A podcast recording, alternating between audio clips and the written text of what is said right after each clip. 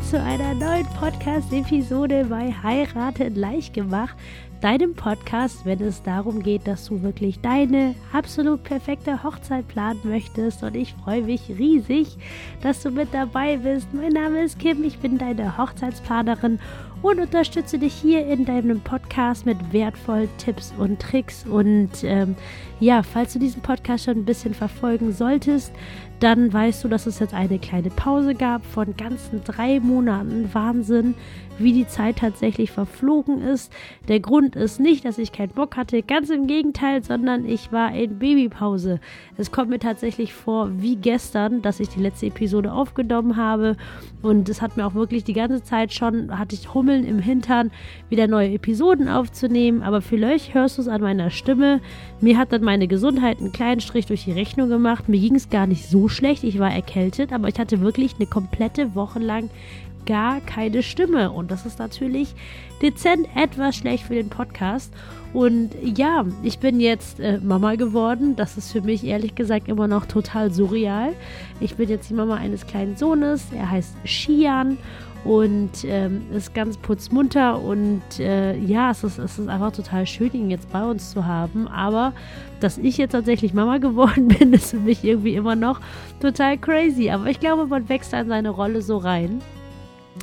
Ja, das ist jetzt mal so kleines Baby-Update und ich freue mich mega auf die heutige Episode mit dir, denn es geht jetzt um die bestehende Hochzeitssaison 2023. Die Hochzeitssaison steht quasi vor den Türen und vielleicht heiratest du auch noch dieses Jahr, vielleicht auch erst nächstes Jahr und äh, möchte mit dir ein bisschen drüber sprechen, was uns die Saison erwartet, was für dich jetzt für die Planung relevant ist und freue mich einfach, dass wir jetzt wieder ein bisschen Zeit miteinander verbringen und vor allem jetzt auch noch auf auf die bevorstehenden Wochen und Monate, je nachdem, wann du tatsächlich heiraten wirst.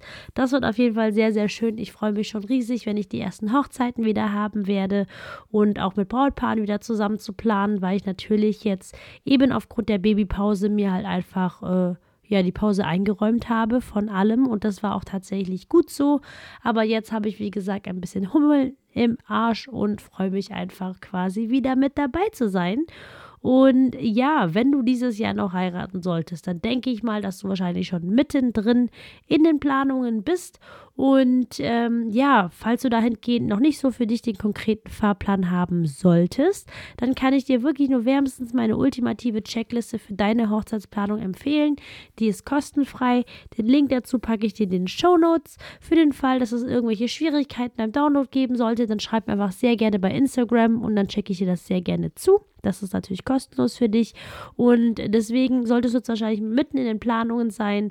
Die Location sollte auf jeden Fall fest gebucht sein. Falls du noch keine Hochzeitslocation haben solltest, dann ist das jetzt auf jeden Fall absolut höchste Zeit, dich darum zu kümmern, eine Hochzeitslocation zu haben, denn damit steht und fällt ja deine komplette Planung. Damit hast du dein Datum noch nicht gesetzt und natürlich auch für die Gäste, dass du das alles kommunizieren kannst. Das ist auf jeden Fall ganz, ganz wichtig und der wichtigste Schritt für deine Planung. Und darüber hinaus sollte es ganz wichtig sein, dass du jetzt schon mal wichtige Hochzeitsdienstleister buchst, wie zum Beispiel deinen Hochzeitsfotografen. Das wäre ganz wichtig. Falls du zum Beispiel eine freie Trauung andenken solltest, dann solltest du auf jeden Fall auch jetzt ähm, dich daran machen, einen freien Redner, freie Rednerin für dich zu suchen und das Thema Musik anzugehen. Also je nachdem, ob ihr jetzt eine Band haben wollt oder einen DJ, das sind jetzt so die wichtigsten Meilensteine, worum du dich kümmern solltest. Und wenn du dir jetzt denkst, hi, das habe ich ja alles schon, dann bist du auf jeden Fall zeitlich perfekt mit äh, dabei, denn natürlich gibt es noch allerlei zu planen, das solltest du auf keinen Fall unterschätzen, aber damit hast du jetzt schon mal die wichtigsten Meilensteine abgehakt und kannst dich jetzt quasi auf die weitere Detailplanung freuen. Das heißt, es geht dann an Dinge wie natürlich die Einladungskarten, die ganze Papeterie, das heißt alles, was jetzt so gedruckt wird, die ganze Deko-Konzept natürlich, sich zu überlegen, okay, was für eine Farbe, was für ein, ein Look and Feel, was für ein Gefühl soll deine Hochzeit vermitteln, was für Highlights soll es tatsächlich noch geben, was soll es zu essen, zu trinken geben, ähm, möchtest du eine Candy Bar, möchtest du irgendeine ähm, Prosecco Bar zum Beispiel, es gibt so viele Möglichkeiten und jetzt bist du jetzt in dieser richtig coolen Phase, wo man sich natürlich kreativ austoben darf, weil man sich jetzt auch überlegen kann, okay, brauche ich Show Acts, möchte ich wie einen Food Truck haben, nach Nachmittagskaffee. Ähm, da gibt es so viele Möglichkeiten. Das kann natürlich auch ein bisschen überfordernd sein, aber mach dir dahingehend keinen Stress, denn das machen wir. Wir schaukeln das zusammen durch die Saison. Ich freue mich da riesig drauf, dich bei den Hochzeitsplanungen zu unterstützen. Entweder über den Podcast oder auch im Sinne eines individuellen Coachings oder auch ähm, mit Online-Kursen. Da freue ich mich ganz sehr, dich zu unterstützen. Und äh, weitere Infos findest du natürlich wie immer in den Show Notes. Und ansonsten ist natürlich die große Frage, was dich jetzt noch die Saison 2023 jetzt so erwartet, jetzt an Hochzeitstrends.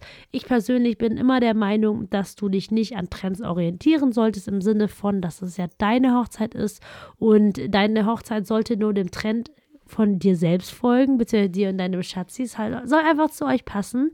Aber nichtsdestotrotz finde ich es immer ganz spannend, was sich jetzt so global auf dem Hochzeitsmarkt so tut, ähm, was da jetzt gerade so gefragt ist. Und äh, jedes Jahr kristallisieren sich da natürlich neue Entwicklungen heraus und die möchte ich dir für dieses Jahr natürlich auch gerne vorstellen. Und das erste, was ich dir vorstellen möchte, ist, und das finde ich richtig, richtig schön, denn letztes Jahr war alles ein bisschen, zumindest vom, vom Trendtenor her, alles ein bisschen schlichter gehalten. Und dieses Jahr geht es in eine andere Richtung. Es geht mehr Richtung Farbe. Es wird tiefer in den Farbtopf gegriffen, egal ob es jetzt bei der Dekoration ist, egal ob es jetzt, bei der freien Trauung ist, ob es jetzt zum Beispiel jetzt beim Traubogen ist. Alles wird stärker in Farbe reingetaucht und auch viel in Bunt reingetaucht. Und ähm, ja, das ist natürlich absolut klar eine Geschmacks- und Stilfrage. Ich finde es aber nichtsdestotrotz einfach sehr, sehr schön, weil eine Hochzeit einfach ein, so ein schönes Event ist und äh, das einfach zu nutzen und natürlich diese Freude und diese Liebe zwischen euch dahingehend wieder zu spiegeln, finde ich halt einfach wunder wunderschön, dass man sich einfach dahingehend wieder mehr traut, Farbe ja, zu bekennen. Das ist so die erste Sache, die sie jetzt so herauskristallisiert hat. Was mir auch aufgefallen ist, ähm, weil natürlich jetzt, ich meine, viele Trends, die sich jetzt in Anführungszeichen jetzt herausheben, haben natürlich was damit zu tun, was die letzten zwei, drei Jahre war, nämlich in Anführungszeichen nichts, was jetzt zumindest das Thema Events und Party anbelangt. Und natürlich wurden weiter Hochzeiten gefeiert. Auch ich habe ja meine Hochzeit zu Corona-Zeiten gefeiert, aber alles natürlich im kleineren Rahmen. Und ähm, die Menschheit, die freut sich einfach jetzt so sehr, dass jetzt einfach wirklich, dass jetzt endlich der Vergangenheit angehören darf und deswegen auch einfach wirklich mehr gefeiert werden darf. Und dementsprechend ähm, legen jetzt viele Brautpaare auch wirklich mehr Wert auf eine schickere Kleiderordnung. Das kann man natürlich nehmen, wie man möchte. Ich persönlich finde immer, dass jeder Gast sich wohlfühlen sollte. Aber ich finde es persönlich aber auch gleichzeitig wirklich schön, wenn die Gäste sich einfach ein bisschen herausputzen.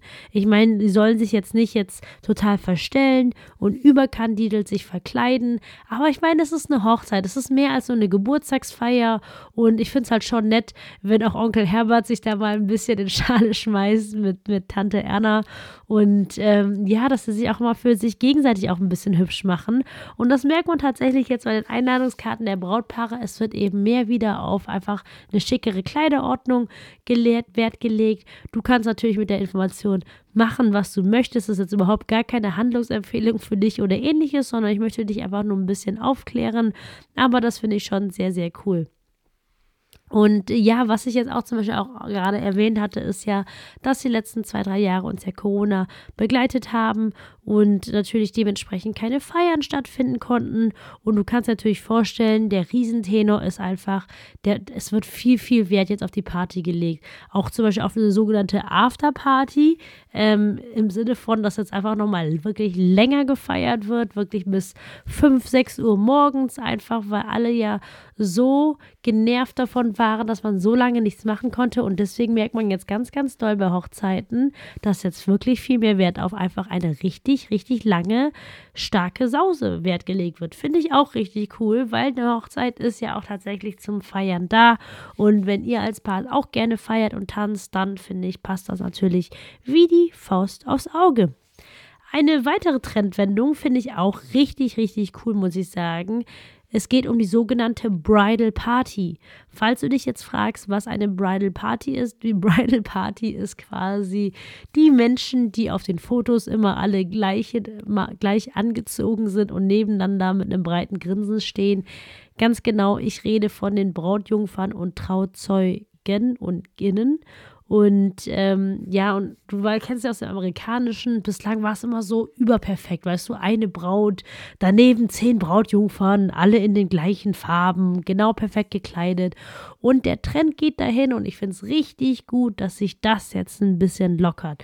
Es wird etwas generell jetzt eine kleinere Bridal Party geben, weil ich mir denke, ey, man hat in der Regel auch keine zehn besten Freundinnen. Ich meine, letztendlich bloß nicht auf den Schlips getreten fühlen jetzt von mir. Wenn du zehn auswählen möchtest, dann mach das bitte auf jeden Fall.